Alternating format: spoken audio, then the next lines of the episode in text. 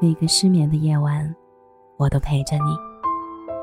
晚上好，我是小仙嫩，用声音陪你走过一段时光。今天的风有些凉。晚秋是个略显诗意的季节，有人在这个季节拥抱许下誓言，有人孤独的裹紧外套，买了份单人份的糖炒栗子，继续前行。西田走在回家的路上，踩着稀稀碎碎的落叶，竟觉得这个季节满是萧条和遗憾。她刚以伴娘的身份去参加了男闺蜜的婚礼。她今年二十八岁，那个曾经许诺她三十岁娶她的男孩，在她二十九岁前夕结婚了。回家的路上，她走了很久，从来没有用脚来丈量过。两家彼此的距离。走累了，他坐在路边的长椅上，没有换下礼服，因为这样，他还有理由借一下他的外套披着回家。他想，或许这是最后一次穿他的外套，再嗅一嗅他的气息。毕竟，在他身边待了八九年。这一刻，他感受到来自秋天的凉意，也感受到来自身边人。异样的眼光，成年人的崩溃，或许就是那一瞬间，那一秒。在这九年里，等他，他没有一分钟的动摇过。他被妈妈逼着相过亲。他长得白白净净，大大的眼睛，坚定又有神，高挺的皮梁衬托的五官比例刚刚好。这么温婉大气的小姑娘。万人追捧，他为他拒绝了很多人，在他心底已经分不清这份期待是不甘还是爱情。还记得，在他急急忙忙相亲了第五个男孩，他一如既往的平静，只是在见到他的时候，他一身休闲装，干净整洁，头发利落整齐，白白净净，笑起来治愈又温暖。那一会儿，他觉得有一点像他。不管过多久，他还是喜欢第一眼见他时干净的模样。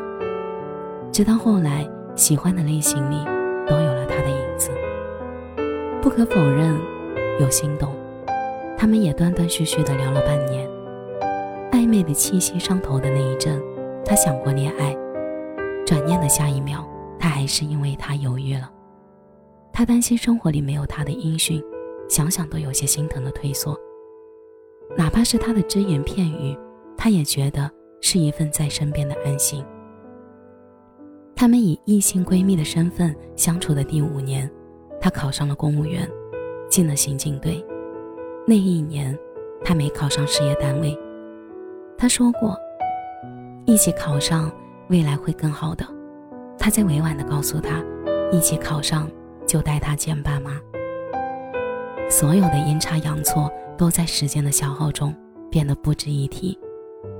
在他入编的第一年，家里就急忙慌张地张罗着相亲。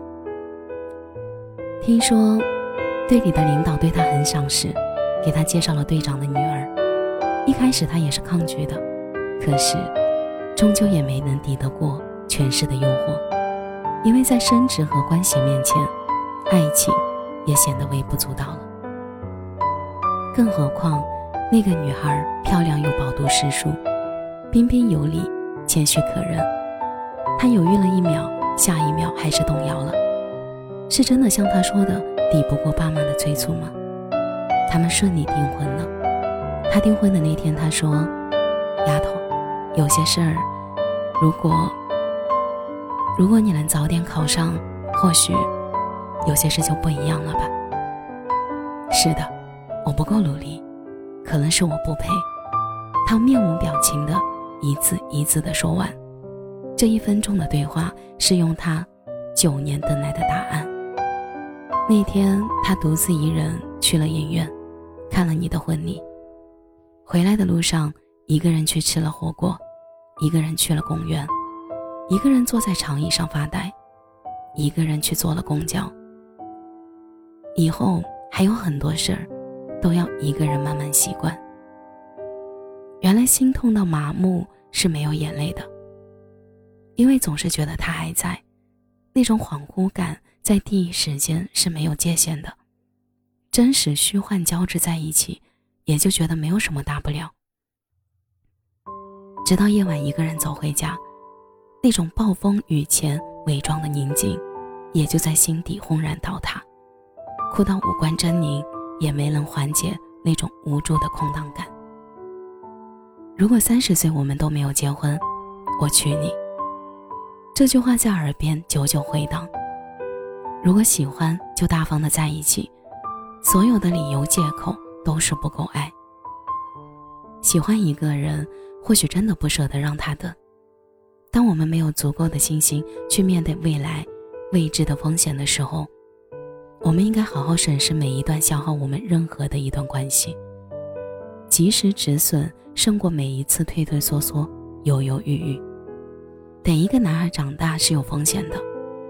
希望我们都懂的时候，身边的男孩还在身边，彼此陪伴到永远。感谢你的收听，这里是陈年旧事，我是小仙丹。节目的最后，祝你晚安，有个好梦。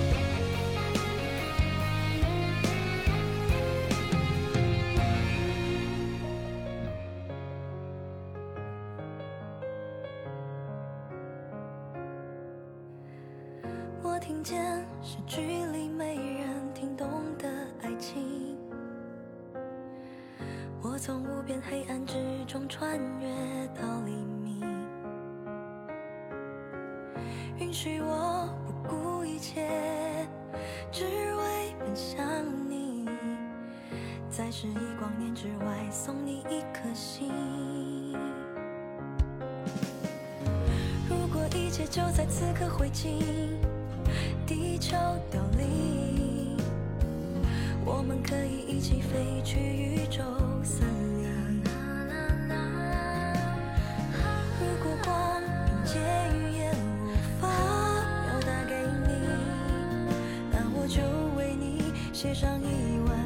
清晰。第一节指尖触碰指尖，是一瞬如一生的时间。第二节耳朵如何听见兵荒马乱的心上弦？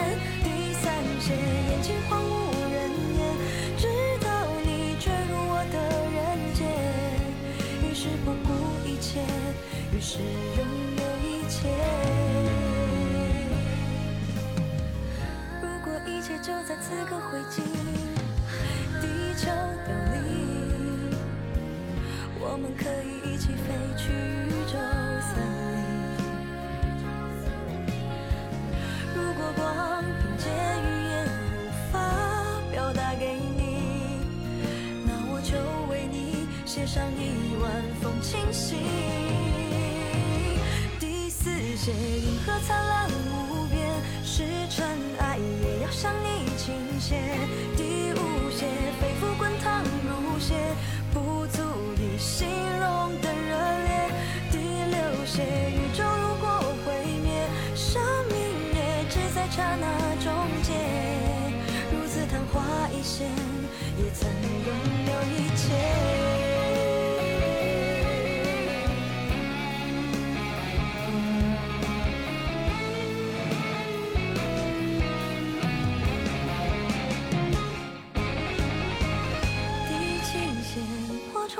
夏天，第八写一朵玫瑰单结，第九写无规则的光线落在了你名字上面。